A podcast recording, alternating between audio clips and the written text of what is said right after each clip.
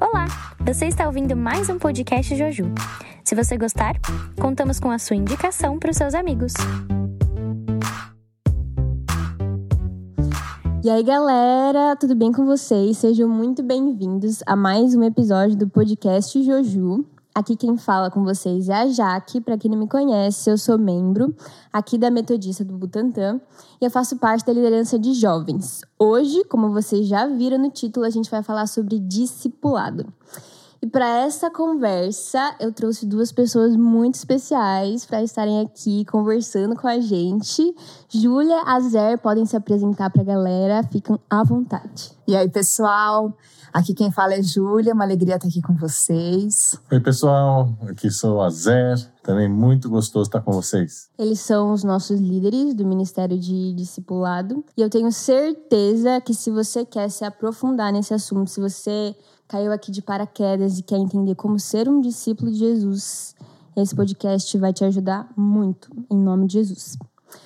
Para a gente começar a nossa conversa, eu quero ler com vocês dois versículos. O primeiro está lá em João 8, 31 32, que diz: Então Jesus disse aos judeus que haviam crido nele: Se vocês permanecerem na minha palavra, são verdadeiramente meus discípulos, conhecerão a verdade e a verdade libertará. Lucas 14, 33 diz: Assim, pois, qualquer um de vocês que não renuncia a tudo que tem, não pode ser meu discípulo. Então, pelo que a gente entende por esses dois versículos, é que existem alguns pré-requisitos para a gente ser discípulo de Jesus. Isso inclui renovação de mente e isso inclui também renúncia. Então, Júlia e Azer, eu queria perguntar para vocês como foi esse processo de decisão de se tornar um discípulo de Jesus. Contem pra gente brevemente algumas histórias em que vocês tiveram que renunciar, em que vocês tiveram a mente de vocês renovada por esse processo, por essa decisão de seguir Jesus. Já que ainda lembro do dia que o meu discipulador perguntou qual era o propósito de Deus para minha vida. E eu não sabia exatamente assim do que ele estava falando, até que eu entendi que era ser como Jesus e alcançar a plenitude de Cristo, alcançar a perfeição mesmo por meio de uma vida com Cristo. Então não bastava aceitar a Cristo, era preciso também ser como ele. Então, quando eu pude entender isso, mudou o meu modo, foi mudando, porque isso é processo, discipulado é processo, a salvação, que é saúde para as nossas emoções, para o nosso corpo, para o nosso espírito, também é processo. Então, isso foi acontecendo ao longo de muitos anos e está acontecendo hoje. Mesmo tendo ouvido isso, sei lá, 28 anos atrás, é uma pergunta que ainda ecoa dentro de mim: qual é o propósito de Deus para minha vida? Isso exige renúncia e exige permanência, como o primeiro versículo que você trouxe. A constância, o, o desenvolver-se, o amadurecer em Cristo. Esse é o propósito de Deus para as nossas vidas. Eu acho que essas são duas coisas bem interessantes. É, a primeira delas é a questão do processo. Essa palavra processo é muito importante. A gente acho que até vai falar em outras oportunidades nesse podcast ainda sobre essa palavra processo. Por quê? Porque é, é um, a nossa vida ela é dinâmica, né? Então ela vai acontecendo. Então, o discipulado também não sai disso, né? Ele é um processo que a gente se dispõe a estar vivendo ele, né? E o que a Ju falou também para mim é muito impactante, né? Acho que essa pergunta, né, que nos foi é, colocada, isso também ficou muito presente na minha vida, né? Assim, qual o propósito de Deus na sua vida? É, eu acho que isso fez uma grande diferença, né? A gente quando começou a se envolver no processo de discipulado, a gente já tinha uma vida de experiência com Deus, a gente já tinha uma vida ativa é, na igreja, com ministérios, à frente de programações, mas o discipulado foi a primeira vez que efetivamente a gente se envolveu de uma forma mais intensa e acho que acompanha a gente até hoje. E aí a gente viu que era mais do que só estar na igreja ou envolvido em programações, em atividades, era também um estilo de vida, era alguma coisa que deveria ser a marca da nossa vida e nos acompanhar em todas as coisas. Você pergunta de renúncia, a gente teve que abrir mão de ideias nossas, de tendências nossas, de desejos nossos para saber isso cabe, isso caberia, né? Jesus, estando aqui neste momento, ele escolheria dessa maneira. É, então, esse processo é um processo de, é uma caminhada, é uma jornada e de perguntas constantes se a gente está fazendo a escolha certa naquele momento em todas as áreas da nossa vida. A gente viu que a ideia de ser um discípulo extrapolava a, a questão de uma, da religião, extrapolava a questão da, do que a gente fazia na igreja é, e ia muito além, tinha a ver com toda a nossa vida. Legal, muito legal isso que vocês falaram, que então ser discípulo não é só frequentar a igreja aos domingos, não é só estar nas programações, é algo mais profundo. E pegando aqui alguns significados de discípulo, a gente pode entender que é alguém que estuda, é um aluno, é alguém que é um aprendiz e tem um mestre com quem aprende, e também é alguém disposto a dar prosseguimento ao trabalho. Então, não tem como a gente ser discípulo se a gente não tiver intimidade com Jesus. Não é só aprender com ele, mas é andar com ele para se tornar como ele. E o que você falou, Ju, e o Azar também, né, falou, de não só estar na igreja, mas é estar disposto a dar prosseguimento a esse trabalho. E que trabalho é esse? Vocês que já estão caminhando há um tempo nesse processo de seguir Jesus, como vocês se veem dando prosseguimento e como vocês enxergam assim as pessoas nas igrejas sobre essa decisão de dar prosseguimento ao trabalho de Jesus? Dar prosseguimento é a chave. Porque aqueles que só são alunos, eles podem ouvir a vida toda. A questão é: você tem condição de repetir isso, de passar isso para alguém, de ensinar alguém também? Você tem condição de acompanhar alguém? Você tem condição, depois que você descobrir uma coisa muito boa, você tem vontade de anunciar, você tem vontade de levar isso adiante? A questão é: fica em você, é uma coisa que é uma semente que você recebe, ela fica para você como o dom naquela parábola, é um dom que aquele que recebeu um só ficou com tanto medo que ele guardou para devolver. Então você pensa que vai devolver aquilo do jeito que você recebe, você recebeu, ou aquilo está em transformação de modo a se multiplicar. E a multiplicação tanto é dentro da gente quanto na vida das pessoas que estão ao nosso redor. O impacto, ele é para onde a gente estiver. Por isso que vai além da igreja, além das quatro paredes, porque no seu namoro, você é um discípulo, uma discípula, no seu trabalho, no seu estudo, na sua vida, na sua casa, no quando você está criando seus filhos, quando você está entregando um relatório para o seu chefe, quando você tem que prestar contas sobre alguma coisa. Você se sente um discípulo ou você se sente alguém com coisas a esconder, a guardar, que você não gostaria de falar sobre algumas coisas? É, isso precisa ser uma marca na sua vida, né? É, mais do que uma programação que você participa, mais do que um momento que você está, precisa ser uma característica da sua vida. Né? E novamente isso vai se eh, vai aumentando, vai aprofundando à medida que o tempo vai passando. Precisa ser natural, né? Eu acho que não é uma questão assim, assim ah, não, hoje agora eu vou vestir a, a, a, a capa né, de discípulos de Jesus. Eu preciso ser e acordar, né, sendo discípulo, né? E isso tem que acontecer naturalmente. Né? O que a Juca vai te falar, né, na, na, nas, nas atividades corriqueiras do dia a dia é, a sua característica, o seu testemunho, a sua forma de ser precisa ser isso, né? Eu acho que a, a, característica do discípulo, né, como você disse, né, ela espelha, né, ao mestre e aí o nosso discipulador ele é Jesus, né? O nosso modelo é Jesus, né? Então, ou seja, é, e Jesus inspirava as pessoas mesmo sem falar, né? Só com a sua atitude, com, seu, com as suas decisões, com, com o seu caminhar. E assim tem que ser na nossa vida também, né? no dia a dia, no trabalho, né? que a gente possa ser uma inspiração para as pessoas é, a, a, ter uma vida diferente, né? uma vida com princípios diferentes, né? onde você vive no mesmo contexto, mas com princípios diferentes, com convicções diferentes, né? fazendo a diferença, inclusive. Então, é uma decisão radical mesmo que a gente tem que tomar. É, é radical, mas também não é nada absurdo, né? É, é simples. É, é uma decisão. Ah, talvez acho que a maior radicalização disso é tomar a decisão, né? De, de você falar assim, olha, puxa, isso faz sentido, né? Eu quero ser isso.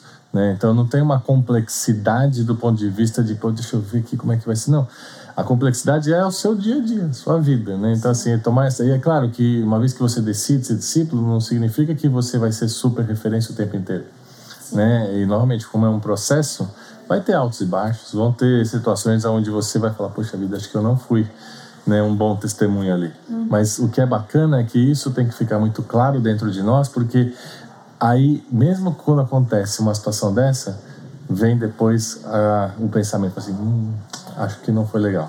Né? E aí você vê como é que você faz para. É que a gente não tá sozinho nesse processo, né? A gente tem Jesus, a gente tem o Espírito Santo, a graça de Deus. Então, a gente tem o sobrenatural que nos ajuda a caminhar. E se a gente olhar de uma forma natural, e se a gente olhar de uma forma natural, pode parecer que seja algo difícil, mas Jesus fala pra gente que o fardo é leve, né? O mais importante, caso você esteja ouvindo esteja receoso em tomar essa decisão, o mais importante é dar esse passo de tomar essa decisão.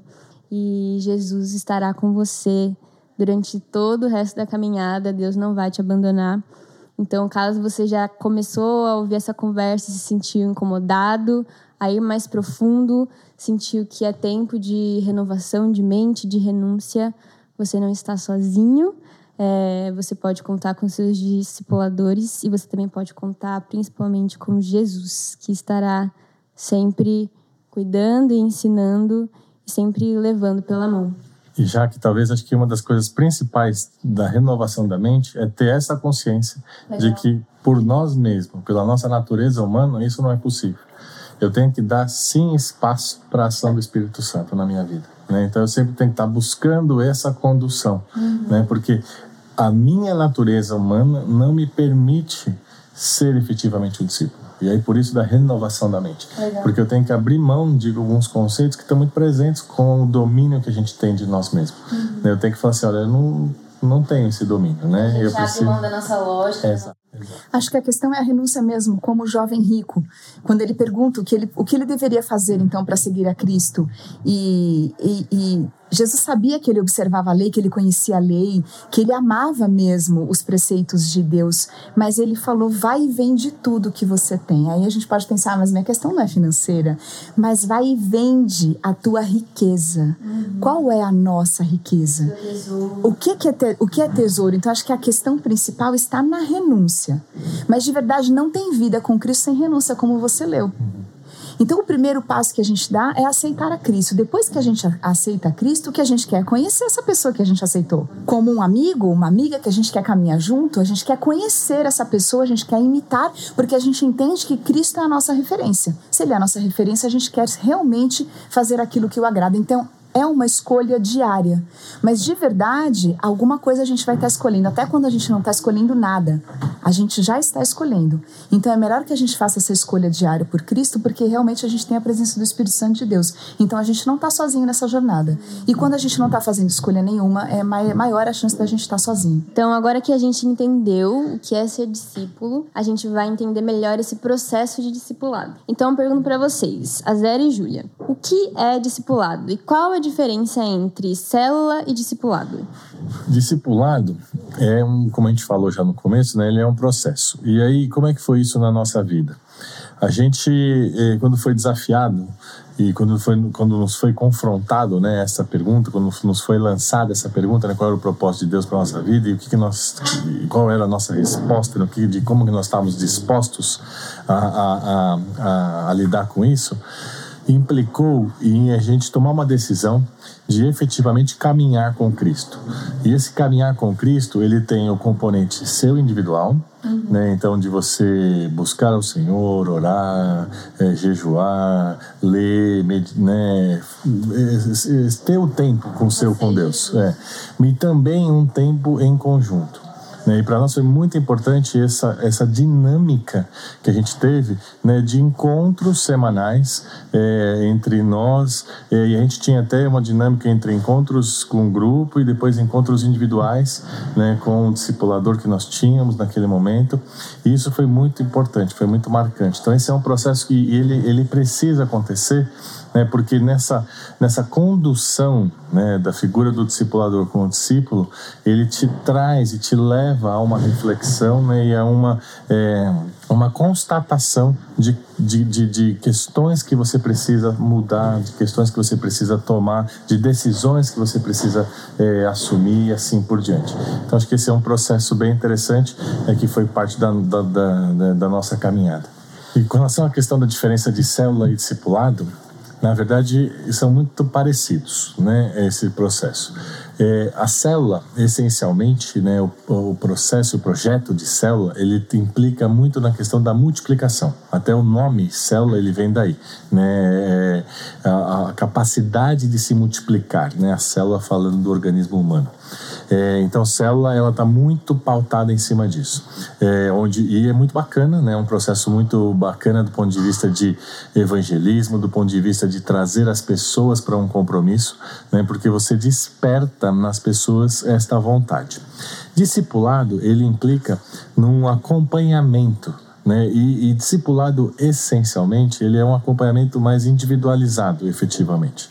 Né? Até na célula, a gente tem grupos pequenos que tem o líder de célula fazendo acompanhamento individualizado, mas o que eu vejo é que o discipulado, ele praticamente fica, ele, ele está inserido dentro do projeto de célula. Né? Então, ou seja, quando você tem um acompanhamento individualizado dentro de uma célula, você está iniciando aí um processo de discipulado. Né? Há um processo onde você tem a figura de, de alguém que está passando um ensinamento, mas mais do que passar o ensinamento teórico, essa pessoa precisa passar um ensinamento de vida, né? um modelo de vida, né? um exemplo.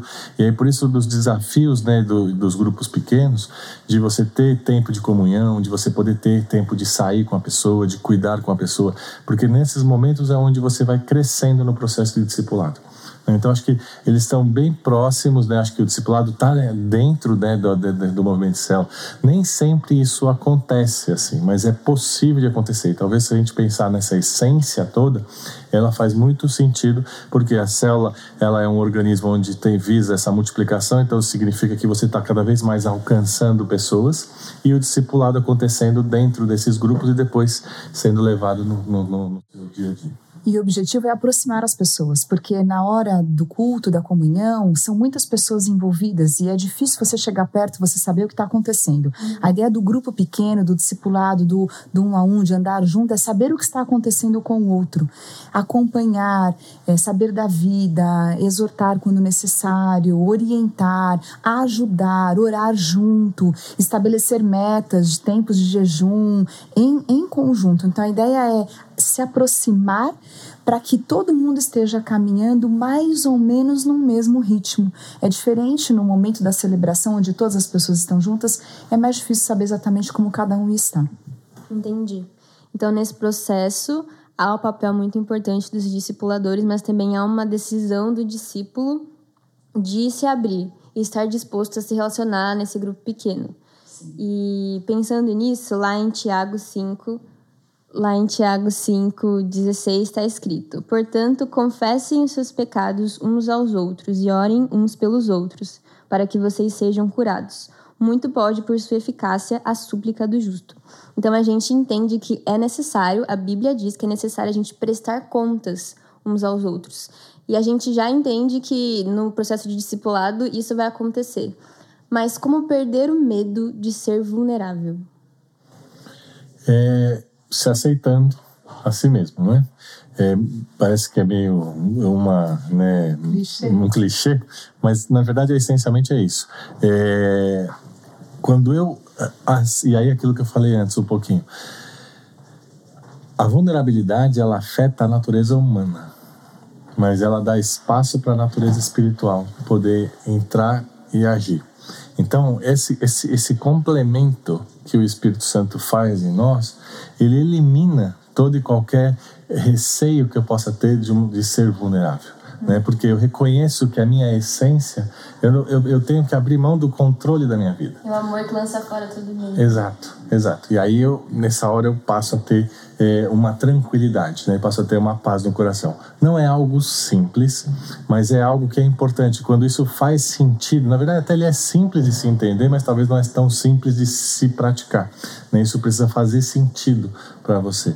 Mas eu acho que isso é muito importante nessa questão é, de, de entender que a minha dimensão humana ela não me permite, mas a minha dimensão espiritual ela cobre todo e qualquer é, espaço vulnerável que eu tenho.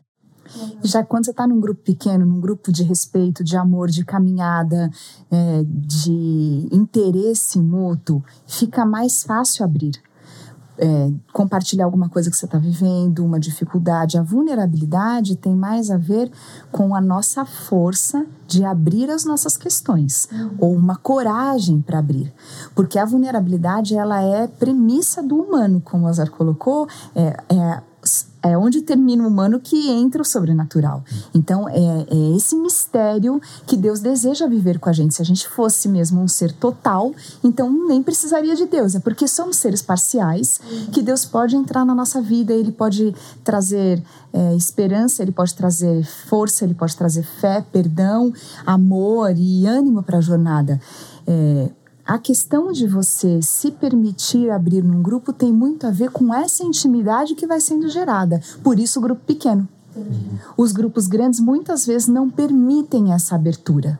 Então, quando você caminha em grupos menores, você tem maior chance de também ouvindo o outro se sentir encorajado para contar uma coisa tua, se abrir e confiar naquele pequeno grupo. E voltando um pouquinho no texto que você trouxe, né, essa questão de a gente é, confessar os pecados, né, falar para as pessoas, isso é muito interessante porque não é uma coisa natural também que a gente faça, né? Novamente pelo que a gente acabou de falar, mas quando eu sou desafiado desafiado a fazer isso, é, eu, eu me abro para a possibilidade de eu testar a minha capacidade de me reconhecer.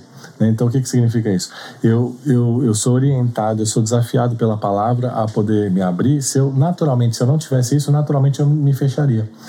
E a nossa natureza humana, desculpa, a nossa natureza humana, ela faz, ela vai criar artifícios de proteção da nossa espécie. A gente é muito orgulhoso. E, é, e, nessa, e o fato de ser orgulhoso e de eu me proteger, eu me calo e me fecho. E aí eu não consigo me desenvolver. Uhum. Quando eu sou desafiado pela palavra para ir ao, ao, ao, meu discipulador, ou ir às pessoas, ou ir a um líder e confessar os meus pecados, ele me, me, me incita, me impele a tocar naqueles pontos que eu naturalmente protegeria e eu fecharia.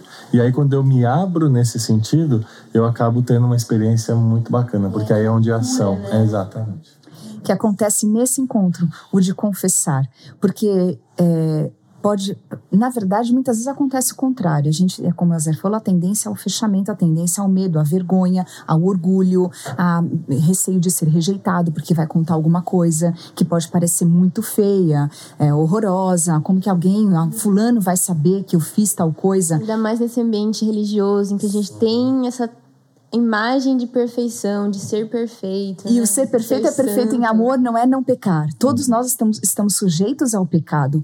A questão também não é que você vai publicar isso, vai anunciar, vai escrever no, no outdoor. Você chega no seu discipulador ou numa pessoa de sua confiança, ou se você é um discipulador, você chega numa outra pessoa também que tenha condição de te acolher, seja uma pessoa idônea, é, e, e trazer essa questão para cura, não para vergonha. A gente tem a ideia de que a exposição vai nos trazer vergonha. Vergonha a gente tem que sentir antes com a prática daquilo. A gente tem que. Porque a gente vai querendo imitar a Cristo cada vez mais, escolher coisas que ele escolhe, a gente tem que sentir vergonha pelo que a gente fez, não falar. Falar é um ato de coragem para você ser perdoado e para você ser curado. Aí você pode falar, mas eu já pedi perdão para Cristo, mas esse ato também traz cura para nossa alma. Só me fez lembrar aqui uma, uma, uma, frase que, que uma vez escutei e acho muito bacana, e ela tem tudo a ver com isso que a gente está falando, que fala o seguinte: aquele que tem medo do ridículo não alcança o extraordinário. Né? É, e é muito isso, né? Porque às vezes eu, eu me fecho e aí eu perco a chance de me expor a algo bacana. Quando a gente fala isso na essência, né, na palavra, quando eu me fecho e não permito a ação do Espírito, eu perco o extraordinário nele.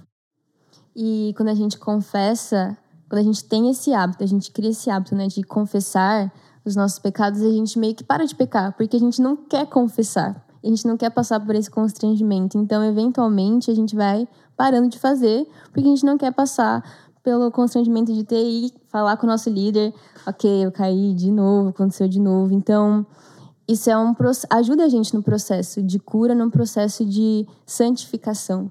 Então, caso de novo, ouvinte, querido ouvinte, querida ouvinte. Caso você esteja com medo de ser vulnerável, caso você esteja se sentindo é, apavorado ou culpado, é, saiba que existe um ambiente em que você pode se sentir seguro para ser vulnerável, para confessar os seus pecados e eu tenho certeza que isso só vai trazer cura para o seu coração e a palavra diz isso, então que a gente possa ser obediente à palavra de Deus. E ainda nessa nesse assunto de discipulado existe também a exortação, a correção, que algumas pessoas também têm dificuldade. Então, como sendo um discípulo, como encarar essa exortação e qual a importância de se deixar ser esticado, de sair da zona de conforto? Da exortação é gerar crescimento, é gerar amadurecimento.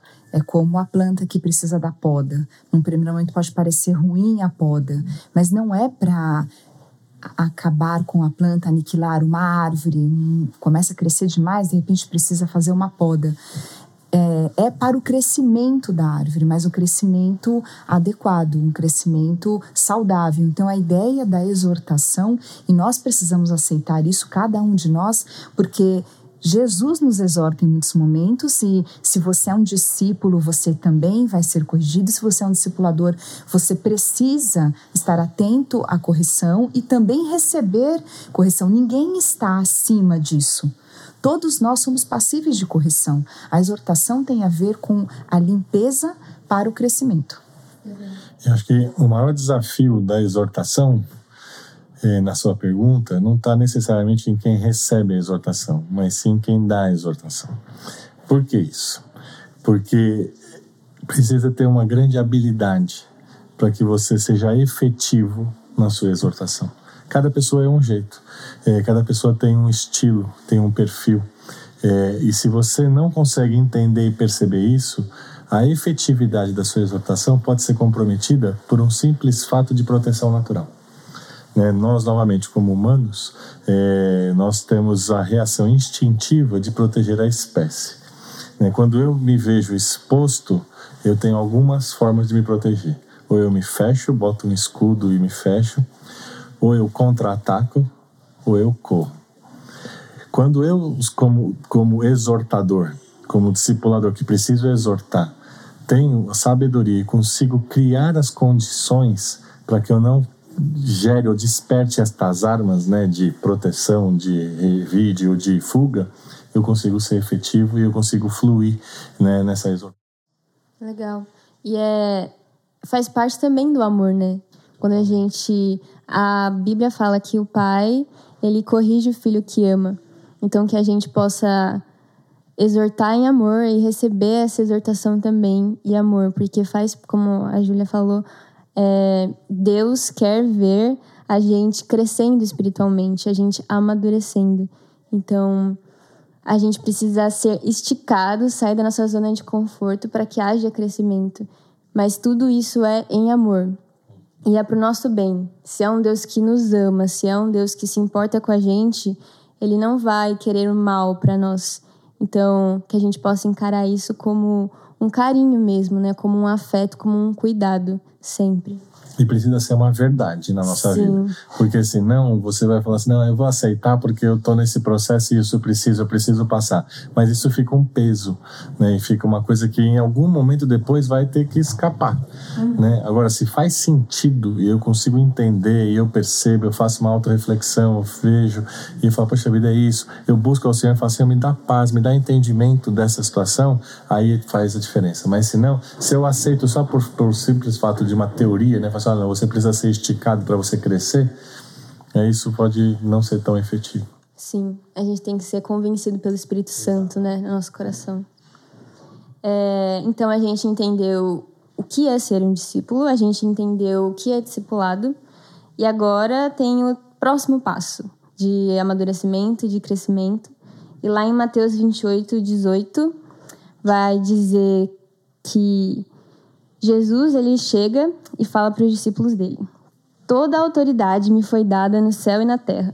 Portanto, vão e façam discípulos de todas, as, de todas as nações, batizando-os em nome do Pai, do Filho e do Espírito Santo, ensinando-os a guardar todas as coisas que tenho ordenado a vocês. E eis que estou com vocês todos os dias até o fim dos tempos. Então, baseado nessa fala de Jesus, como fazer discípulos?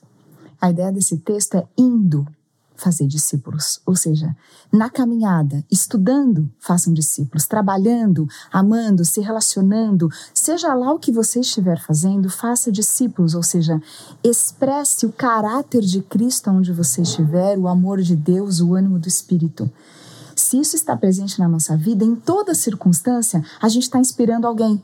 Seja por uma atitude nossa, por uma decisão que a gente tome de não se envolver em algo ilícito, por não trair uma pessoa, é, por não se apropriar de alguma coisa que não nos é permitido, não ultrapassar um, um, um semáforo, você está na rua, é, não beber, coisas que você no seu dia a dia pode decidir podem fazer a diferença. E você vai fazendo discípulos, você vai tocando no coração de pessoas e perguntando como é que você consegue ter esse estilo de vida, o que, no que você acredita.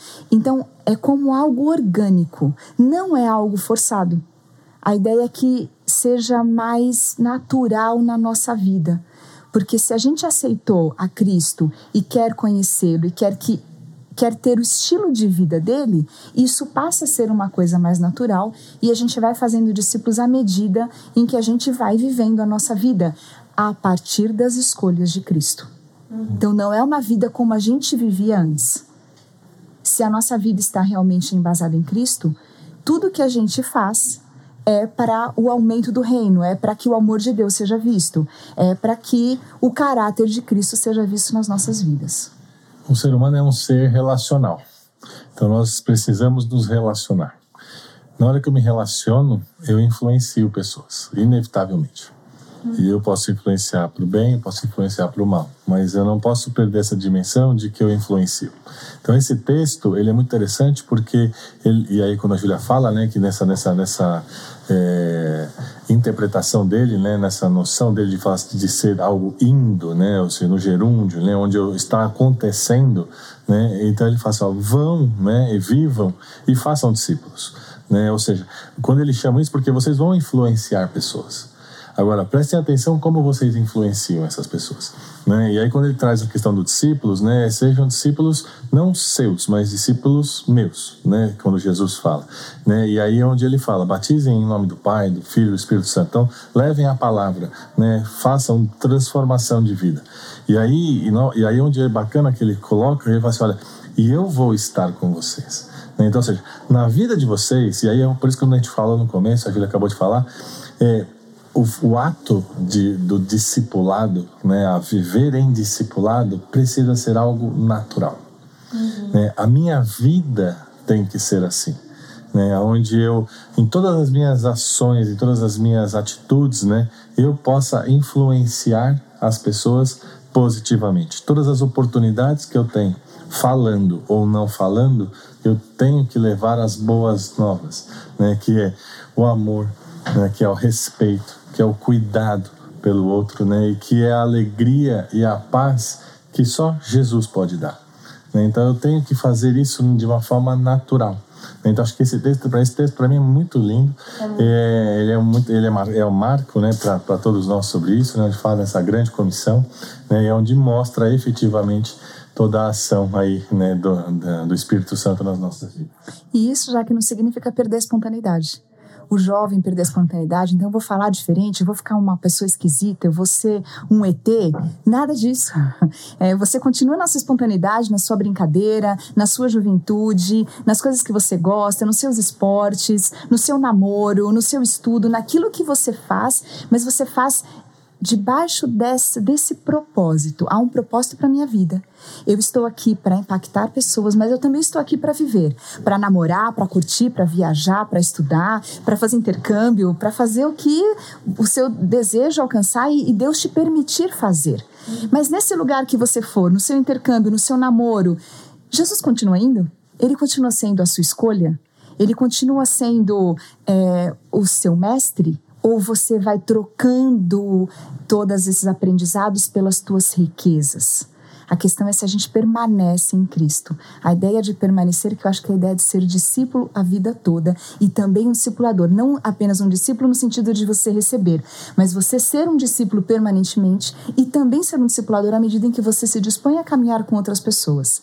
A permanência, que eu acho que a constância, tem a ver então com o amadurecimento em Cristo daria para a gente concluir que como ser, como fazer discípulos sendo um discípulo. Boa. Sim. É isso. Boa. E tem um texto de Efésios 4:3 que eu quero deixar, que Jesus diz assim: "Até que todos cheguemos à unidade da fé e do pleno conhecimento do Filho de Deus, à perfeita varonilidade, à medida da estatura da plenitude de Cristo." Em outra tradução diz: "Até que chegamos a ser adultos plenamente maduros, adultos plenamente desenvolvidos e plenamente cheios de vida como Cristo." Esse é o objetivo, então, do discípulo, do discipulado, da caminhada com Cristo, ser como Cristo e ser plenamente desenvolvido, plenamente maduro, plenamente cheio de vida, como Cristo. Legal. E é muito legal também o que o Azar falou da gente influenciar, porque independente de sermos cristãos ou não, a gente vai influenciar. Mas quando a gente é discípulo de Jesus, a gente vai fazer isso de uma forma intencional né? A gente vai entender que, caramba, eu carrego a verdade. E essa verdade pode salvar a vida de alguém, pode salvar a alma de alguém. E quando a gente tem esse entendimento no nosso coração, não tem como não falar. Tipo, a boca vai falar do que o coração está cheio. Então, eu vou sair da minha zona de conforto, eu vou ser ousado para poder amar as pessoas, né? Porque eu acho que o que Jesus fez de revolucionário foi amar as pessoas e conversar com as pessoas, estar ali para servir as pessoas, que eu acho que é uma coisa que na correria do dia a dia, é, ainda mais nos tempos que a gente vive hoje, a gente esquece de olhar para o outro, que é uma coisa que Jesus vivia para fazer, né? Você tocou num ponto super importante, porque Jesus diz que no, no fato de amarmos uns aos outros, seremos chamados seus discípulos. Então, também você ser reconhecido como uma discípula de Cristo, um discípulo de Cristo, tem a ver com a sua capacidade de amar as pessoas, amar a Deus sobre todas as coisas e ao próximo como a ti. De novo, aqui uma comparação. Então, a ideia é que a gente realmente aprenda amar a Deus sobre todas as coisas e ao próximo como a nós, porque nisso está a expressão de ser um discípulo a vida toda. E aí você olha as pessoas com outro olhar, com cuidado, com respeito, com amor, sabendo aquela pessoa que ainda não conhece a Cristo é o lugar da ação de Deus, é o lugar onde ele quer chegar. E eu posso ser o canal dessa bênção. Quando a gente toma essa decisão de ser ousado e de falar e, enfim, de ser um discípulo, a gente vai encontrar resistências nas pessoas. E como lidar com aqueles que até estão na igreja, até se dizem cristãos, mas não querem ser discipulados? Como lidar com isso? É, é, é difícil, né? É, mas a gente precisa lidar com muita paz. Né? Jesus, é, aconteceu isso com ele também. Se a gente for ver algumas passagens, ele passou em algumas cidades que falou assim: as pessoas não querem ouvir aqui, vamos seguir. É, então, ou seja, se eu estou tranquilo e seguro que eu estou vivendo uma vida né, em busca de uma santidade, se eu estou vivendo uma vida em busca de um efetivo é, discipulado cristão, é, se as pessoas que estão à minha volta não quiserem ouvir, o que eu tenho que fazer é orar a Deus para que o Senhor e o Espírito Santo possa despertar nelas algo que as motive a ouvir. Se eles não despertar, eu preciso seguir a minha caminhada né, eu vou seguir caminhando, né? Porque e, se a gente for pensar, é, a, a, maioria, a maior parte das, das intervenções de Jesus, as pessoas iam até ele, né? Então despertavam o interesse. Então a gente tem que ter essa concepção, né, quando a gente fala isso da, da influência das pessoas, mais até do que o falar, né, do que o pregar, mas eu, eu, eu, a gente tem que orar para que as pessoas que estão à nossa volta, as pessoas que a gente convive com elas, possam se sentir atraídas a estar comigo né? ou seja, elas possam se, estar, se sentir atraídas a quererem vivenciar aquilo que eu vivo. Né? E a partir daí, essa vontade ela vem natural das pessoas em buscar algo. E aí abre muito mais o espaço. Né? Então, acho que essa é uma questão que às vezes a gente fica muito, e aí tem muito a ver com essa frustração humana. Porque a gente faz, poxa vida, se eu sei que eu tenho as boas novas, se eu tenho a verdade, por que, que essa pessoa não quer ouvir? Ela conhece, ela me conhece, ela sabe, mas por que ela está se fechando? Isso gera uma frustração nossa mas a gente tem que entender que é a ação do Espírito, né? A gente é só um caminho, só um vaso, só um instrumento. Né? Então é preciso lidar com isso de uma forma bastante natural e tranquila. Não é simples, mas é, é importante essa dimensão, porque aí eu tiro esse peso, porque na verdade isso vezes até uma incoerência, porque o fato da minha frustração tem a ver com a minha capacidade de dominar a situação. Né? Então eu como humano eu faço, poxa vida, eu tenho que dominar, eu tenho que ser efetivo, eu tenho, tenho que acontecer. E se eu não aconteço, aí eu fico chateado, eu fico complicado. Mas se eu falo assim, é o Senhor que está fazendo, então vamos lá. Jesus atraía a multidão, mas o discurso dele também incomodava muitas pessoas, né? E acho que a gente vai encontrar pessoas na nossa caminhada que vão se sentir incomodadas. Vão se sentir atraídas, mas depois também incomodadas. Que nem o jovem rico, né? Que ele falou: Não, Jesus, eu, eu cumpro todos os mandamentos. E aí, quando Jesus olhou para o jovem rico com amor, eu acho que isso é muito importante. Primeiro, antes da gente confrontar, antes da gente, entre aspas, incomodar, a gente ama. Então, Jesus o fitou e o amou. E aí ele falou: Então vai e vende tudo. E o jovem rico. Ele tinha tantas riquezas que ele não quis abrir mão de tudo isso. E muitas pessoas não vão querer abrir mão da vida que elas vivem, enfim, dos tesouros, como a Ju falou, porque isso incomoda, isso gera um desconforto. E a gente vai ter que, como Jesus, olhar e amar e continuar a nossa caminhada, né? Como o Azar falou. E é muito interessante esse, essa passagem do jovem rico, é muito interessante a sabedoria de Jesus, porque a gente vê que ele confronta esse jovem não o acusando, ele confronta só dando uma instrução para ele. Porque ele podia falar assim, assim, jovem. Foi uma instrução de renúncia. Foi, mas ele podia falar para esse jovem assim, olha, sabe o que? Você está muito preso àquilo que você tem, você está muito preso às suas posses, aquilo que te importa. Então ele podia fazer todo um discurso acusando aquilo que essencialmente esse jovem tinha. Mas não, ele foi sábio o suficiente de desafiá-lo a renunciar àquilo que estava aprendendo. E aí era uma decisão dele. Ele fez uma pergunta. Fez uma né? pergunta. Um convite, na verdade. Assim, ó, renuncia a isso, porque é isso que está te prendendo. Mas ele não fala assim, ó, ele não, não acusou, só falou assim, ó, renuncia a isso. Mas foi super impactante, né? Foi super, foi tocou ali num ponto. Mas e esse jovem e Jesus seguiu a sua caminhada. Então essas coisas vão acontecer, né? E esse jovem pode ser qualquer um de nós. Pode ser. Com qualquer aspecto, não em só qualquer riqueza, momento né? da nossa vida, É. em qualquer aspecto, a gente se agarrar a tesouros e não conseguir mais caminhar com Cristo mesmo, conhecendo seus preceitos, conhecendo a palavra. Pode ser que em algum momento fique aparentemente mais pesado para a gente é, abandonar essas coisas. E é muito sutil isso. Normalmente esse texto é muito rico, porque a gente fica muito marcado com ah, o fato do esse jovem ter ficado indignado com isso. Mas a primeira parte do texto fala, quando ele fala, ele fala assim: Poxa, eu tenho uma vida que eu respeito, eu sigo, eu cumpro tudo. Então, na cabeça desse jovem rico, estava tudo certo. E aí é uma reflexão que a gente tem que fazer, e principalmente para nós, né, que estamos dentro de igreja, que convivemos e tudo mais, muitas vezes a gente pode entender que a gente está vivendo uma vida cristã, uma vida, né, e mas só que tem aquilo lá que eu não me desapego, né, seja qualquer coisa, não necessariamente só riqueza de material, de dinheiro, qualquer coisa, né, mas é aquilo que vai me afastar do Senhor.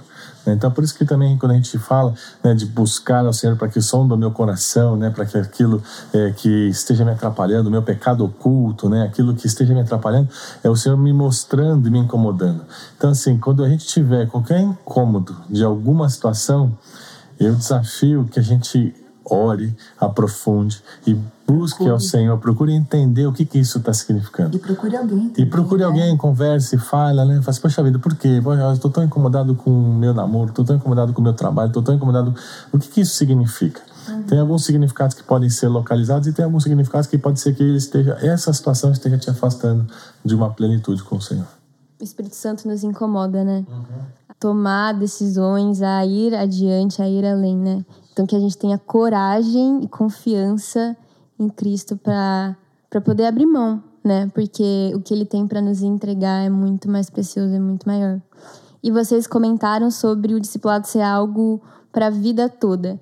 Então, mesmo que a gente já esteja discipulando outras pessoas, é importante que a gente continue sendo discipulado por alguém. Até para cuidar da nossa vida, também a gente dar satisfação para alguém, ter alguém sobre a nossa vida, uma autoridade espiritual sobre a nossa vida.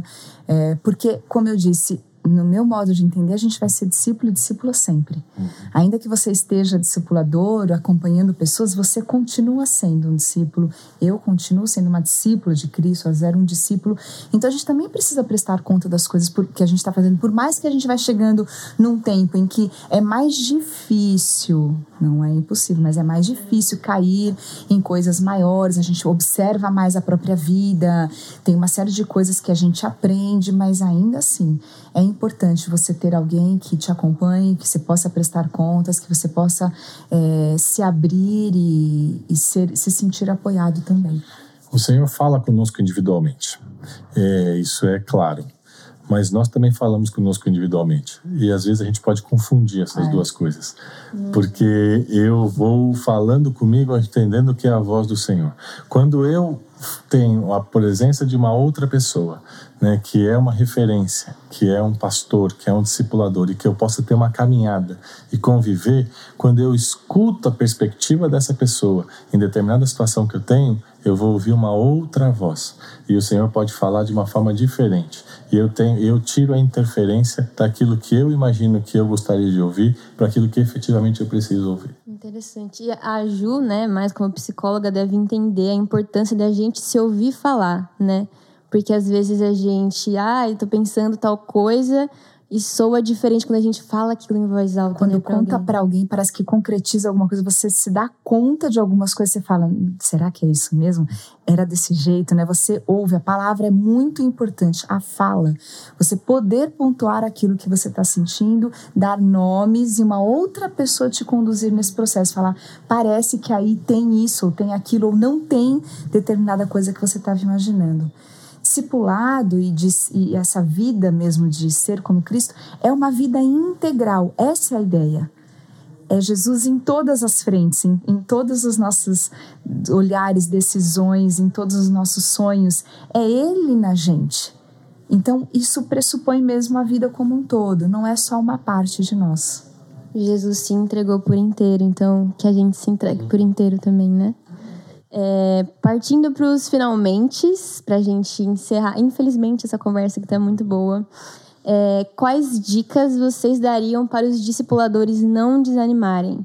Qual a importância, né? Vocês falaram de permanecer, mesmo que hajam resistências, mesmo até que a gente sofra ataques até mesmo do inimigo, né? Porque na caminhada, quanto mais a gente caminha com Jesus, mais o inimigo fica irritado com a gente a gente pode passar por batalhas espirituais, as próprias batalhas naturais da vida. Então, como a gente permanece e como não desanimar? É um desafio. Acho que talvez a principal questão é você, em primeiro lugar, se preocupar com a sua tranquilidade com Deus né, e a sua vida com Deus. Você, como discipulador, né, você está buscando uma vida é, de intimidade, de busca e de que você está fazendo em todos os seus momentos de vida, influenciando de forma positiva. A consequência disso vai ser os discípulos. Mas eu não preciso, eu não dependo dos discípulos para ter a minha caminhada de vida. Então acho que talvez é, e porque em alguns momentos vão acontecer isso. Em alguns momentos a gente vai ter é, poucas pessoas escutando ou em alguns momentos a gente tem aí um grupo que não está tão engajado. Mas se eu estou colocando diante de Deus a minha vida e estou falando assim, Senhor, eu quero que o Senhor me use, independente de qualquer coisa, eu posso influenciar até nas pessoas que não necessariamente estejam naquele circuito de serem meus discípulos. Uhum. Às né? vezes a gente influencia sem nem saber. Exatamente, exatamente. Então acho que isso pode ser uma boa é, forma de nos aliviar, porque novamente a nossa natureza humana ela funciona com medidas, com métricas, né? Então faz poxa vida, se eu estou com um grupo, esse grupo não está ouvindo, então poxa vida, o que será que está acontecendo? Será que é comigo? Será que não é? Né? Então eu preciso estar buscando essa paz, né? E as coisas vão fluir, né? Da forma natural. E tem um, não sei se é um ditado que diz que se você quer alguma coisa para agora, para curto prazo, plante trigo, você vai ter pão. Se você quiser a médio prazo, plante árvores para você ter sementes e frutos. Mas se você quiser para a vida eterna, plante vidas. Então é uma jornada. E não é fácil você investir em vidas, mas de verdade é um projeto para a eternidade. Toda pessoa que a gente investe, toda pessoa que a gente acredita, que a gente acompanha, que a gente discipula, que a gente investe, é para a eternidade, porque os frutos a gente não tem como medir. É, é como uma ramificação. Quantas pessoas essa pessoa vai alcançar? E depois, quantas pessoas, essas pessoas que foram alcançadas por essa outra que você discipulou, vão alcançar? Isso só multiplica, isso vai para a eternidade. Gerações podem ser transformadas. E a gente não vai ter notícia, a gente vai ter tempo de ter notícia disso tudo. A gente não vai viver para ver isso tudo, porque não é pra gente. Mas é importante saber que nosso trabalho, mesmo sendo cansativo, exaustivo muitas vezes, aqueles que acompanham vida sabem disso, mas é um plantio para eternidade. O reino dos céus é assim, né? Começa com uma sementinha de mostarda, depois vira uma árvore enorme que abriga vários animais. Então, que a gente tenha essa palavra de esperança, né? Quando a gente desanimar, porque a gente sabe que vai acontecer porque nós somos seres humanos e a gente desanima, mas como Jesus prometeu, ele estaria com a gente até o fim dos tempos. E ele tem autoridade, então, através do nome dele, a gente também tem essa autoridade. Então, que a gente possa entender a nossa identidade, entender o que a gente carrega, né? Que é muito importante que a gente entenda as nossas ações, as nossas palavras, o jeito que a gente olha para as pessoas, o jeito que a gente trata as pessoas, pode ser muito mais impactante, ainda mais quando a gente é discípulo de Jesus. Gente, muito obrigada por terem escutado até aqui. Eu espero que o Espírito Santo tenha falado ao seu coração. Eu espero que a reflexão de ser ou não discípulo tenha vindo à sua mente. Talvez você tenha pensado, hum, eu achava que eu era discípulo, mas talvez eu não seja. Que você possa sair dessa zona de conforto, se deixar ser confrontado, se deixar ser esticado e que você entenda é, quem você é e o que você carrega para que você tenha ousadia para poder amar as pessoas como Jesus. Ju, Azer, muito obrigada por estarem com a gente. Vocês são incríveis e eu amo ouvir vocês, de verdade. Muito legal estar aqui, Jaque. Muito legal estar com cada um que está nos ouvindo. E quero deixar uma palavra, se você puder, tiver coragem mesmo de aceitar ser um discípulo, uma discípula de Cristo Jesus, saiba que esse é o meio mais possível de transformação para sua vida, maior, de maior revolução, de metanoia, de mudança de mente, de mudança de atitude, de comportamento, de pensamento. Tudo aquilo que você deseja em termos de transformação, você pode alcançar por meio de uma vida diária com Cristo e sendo acompanhado é, Já que foi muito bom, muito gostoso estar aqui também esse tempo, muito bom estar com vocês. E é isso, pessoal, assim, é, vale muito a pena. Né? Eu acho que é algo que aquilo que o Senhor faz em nós e através de nós é muito bacana, independente das circunstâncias. Então, é, desafio mesmo, então cada um de vocês assim, né, assumam esse compromisso com o Senhor, né, porque isso vai fazer toda a diferença hoje e em toda a sua é, história de vida. É isso, galera. Fiquem com Deus e até o próximo episódio.